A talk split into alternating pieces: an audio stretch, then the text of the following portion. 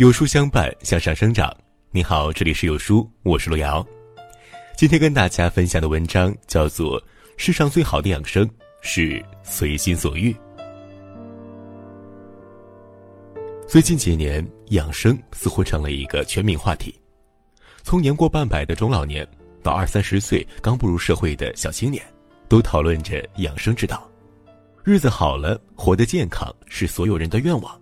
只不过，不知道你是否注意过这样一个现象：很多把养生挂在嘴边的人，说这样做不行，那个东西不能吃，到头来也不见得有多健康。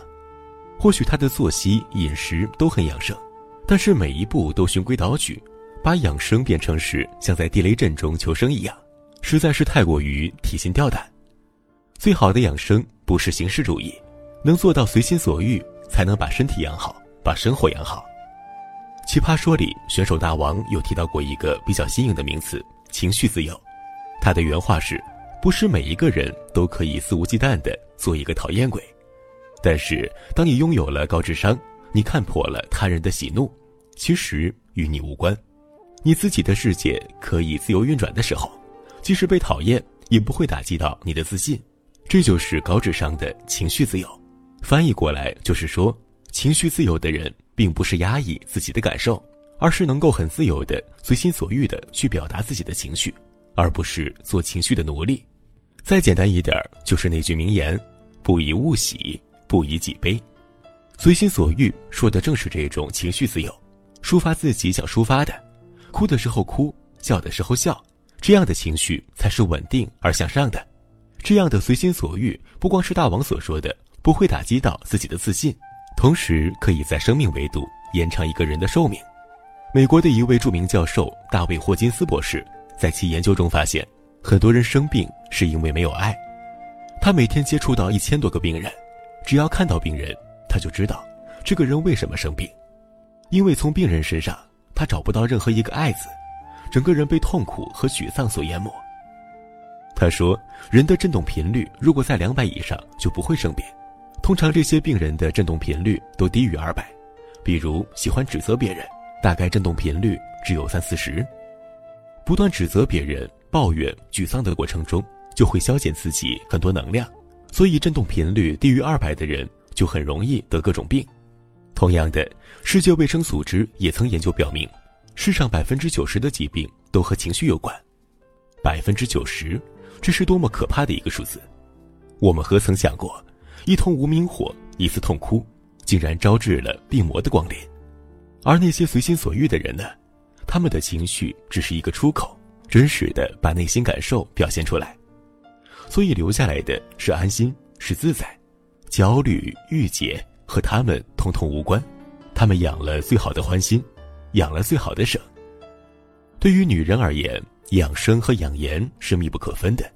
时间这把杀猪刀。总有一天会架到自己脖子上，没有人会例外。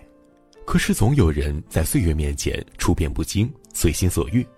前段时间，林青霞六十五岁庆生上了热搜，依旧是风韵犹存，丝毫没有美人迟暮的感觉。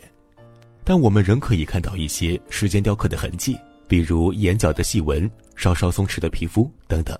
但这些都毫不影响她的美。这种美是随心所欲的美。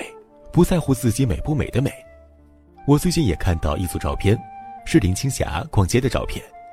她和助理一起逛超市，先是买花，然后买了火腿，充满了烟火气。如果不是记者眼尖，甚至没能发现这个一身黑衣、不带任何妆容、纯素颜的女人是林青霞。但是随心所欲的林青霞更放松了，更融入生活了。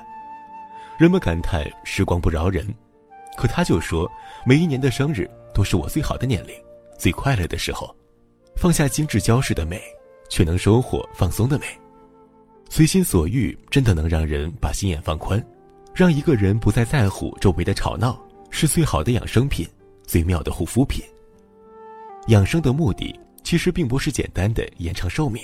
如果一个人病痛缠身，或者过得不幸福，那么长寿只能是一种煎熬。真正的养生，除了为了健康而活着。更是为了舒适而活着，然而生活总是难的。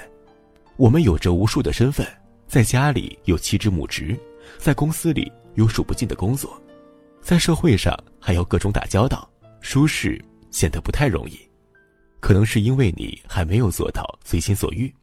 傅首尔有一句话很戳人：管好自己，但行好事，不渡他人。我们总是为别人疲于奔命，在意别人怎么看、怎么想，于是苦闷，于是累垮，却一点也不知道跟自己对话，关注一下自己，随心所欲一回。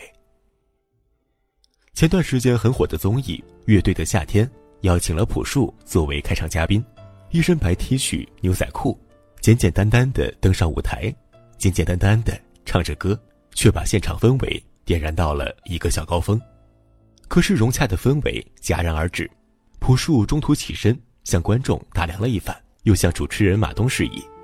等大家一脸茫然的看着他，他才犹豫着说：“到点儿了，我要回家睡觉了。”人们一开始惊讶于他这样的随心所欲，可最后都跟着吴青峰和马东拍起手来。这样的随心所欲，这样的真实，在如今真是太难了。岁数大了，回家睡觉了。被网友们揣测是朴树个性太张扬。前两天他回应，真不是这么回事儿，真的只是困了。与之相似的，他之前参加过跨界歌王，主持人问他为什么选择复出，他的回答真实到让人傻眼。他说：“我这一段时间真的需要钱。”或许只有这样的随性而为，才能真正的关注到自己，关注到自己身体衰老了，我得休息。关注到自己的物质生活，我得干活了。人们都说朴树的歌里有一种脍炙人口的力量，我想这种力量也是来自于随心所欲、自在如风。会养生的人是向内挖掘自己的挖井人，不会养生的是被别人放置稻草的骆驼。生命可以随心所欲，但不可以随波逐流。这是日本动画大师宫崎骏。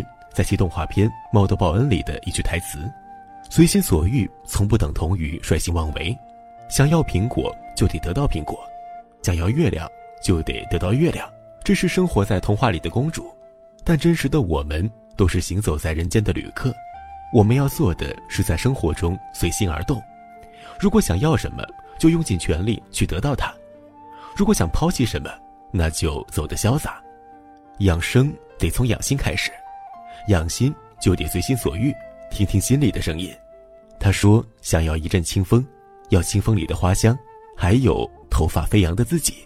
关注自己，随心所欲，就像那句很美的话：‘你若盛开，芬芳自来。’我们共勉。在这个碎片化的时代，你有多久没读完一本书了？长按扫描文末二维码。”在有书公众号菜单免费领取五十二本共读好书，每天有主播读给你听，欢迎下载有书共读 APP 收听领读。我是主播路遥，在美丽的山东烟台为你送去问候，记得在文末点击再看，拜拜。